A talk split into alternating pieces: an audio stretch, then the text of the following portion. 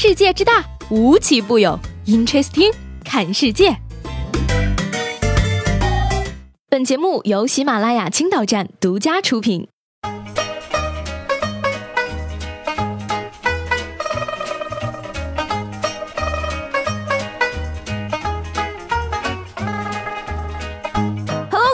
收听本期的 Interesting，我是西贝。上班的第一天是不是过得十分的痛苦呢？无比怀念那个颓废在床上的自己。要说有什么办法能打消我辞职回家瘫的念头呢？那就是想想你的工资，干嘛也别跟钱过不去，不是？越来越多的人啊感叹挣钱难，然而有些人却是十分的另类。请家教对现在的中小学生家庭来说已经是司空见惯了，有些家教甚至打出了一线教师的名头。而有市民反映呢说，家教是普遍性的现象，很多家庭状况不太好的学生也被迫上家教的课，甚至听说一位家教干一个月可以买一辆车，干一两年就能买一套房。家教一年真的可以挣一套房？辞职辞职，我这水平好歹也能教得了小学生了嘛。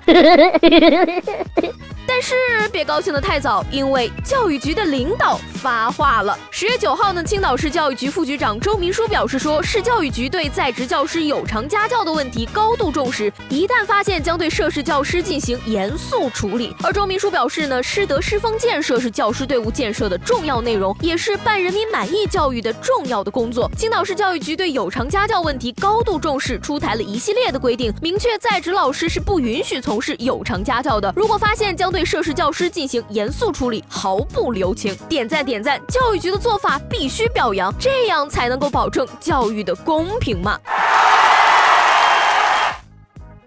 过后呢，按理说车流量减少，高速应该是不堵了。可是呢，老天偏偏有一百种方法把你堵在路上。日前呢，两辆私家车在乐广高速发生轻微的交通事故后，双方车主不顾后方大量涌来的车流，留在现场争论不休，也不挪车，导致短短二十分钟内后方积压了长约七公里的车队。交警到场后呢，决定对他们不挪车的恶意堵塞行为予以处罚。你阻挡了我前进的道路，就别怪我也挡你财路了。近日呢，东太行景区玻璃栈道上发生的一幕啊，让人心惊。玻璃栈道上出现了碎裂的特效，游客纷纷表示被吓得心碎，走不动了。而据说呢，这种碎裂特效是东太行景区的首创。而那些以为闭着眼走就没事了的，可以说是太天真了，因为这个玻璃碎裂的特效还是带声音的。哎呀，这么一说，我不禁想起了《狼来了》的故事。要是哪天真的裂了，会不会所有人都以为是特效呀？近日呢，有多名学者呼吁取消长假那。他们认为呢，应该调整集中休假制度，落实带薪弹性休假。而对此呢，旅游社会学者刘思敏则称，取消十一黄金周是纸上谈兵。而解决长假短缺的问题呢，应该增加两到七个法定假日，恢复五一黄金周等。凡是增加假日的建议，我们就拥护；凡是提出这样建议的专家，我们就支持呀。除了黄金周，应该还有五天假期的白银周和三天假期的青铜周，一年三黄金、三白银、三青铜，再加上三八五四六一等针对特定人群的半天假，那就差不多了。下半年的假真的是太少了，所以双十一应该全民放假吗？或者给祖国母亲再过一个农历生日？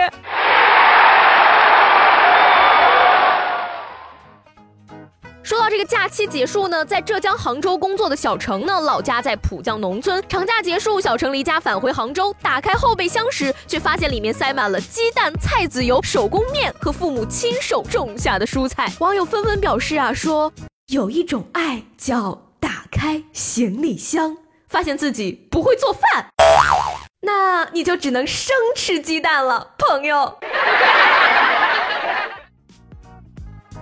说到吃呢，一九九八年为宣传中国题材的动画电影《花木兰》，麦当劳推出了一款搭配麦香鸡块的四川辣酱。而电影下映后呢，限时供应的四川辣酱也停止了售卖。然而，今年四月份回归的人气动画片《瑞克和莫蒂》第三季再次唤醒了美国人民对于四川辣酱的记忆。数万名粉丝在网上向麦当劳请愿，希望这款辣酱的回归。而当地时间十月七号呢，麦当劳在部分美国门店限量供应了这款四川辣酱，仅限一天。当天，众多民众涌向麦当劳餐厅抢购，但排队数小时后却被告知辣酱已售罄。为此，很多市民在社交网站上表达不满，现场混乱一片，甚至还有人报了警。这条新闻告诉我们什么呢？一个新的商机出现了呀，朋友们！批发几箱郫县豆瓣酱去美国大街上售卖，赚钱还不是分分钟的事儿啊！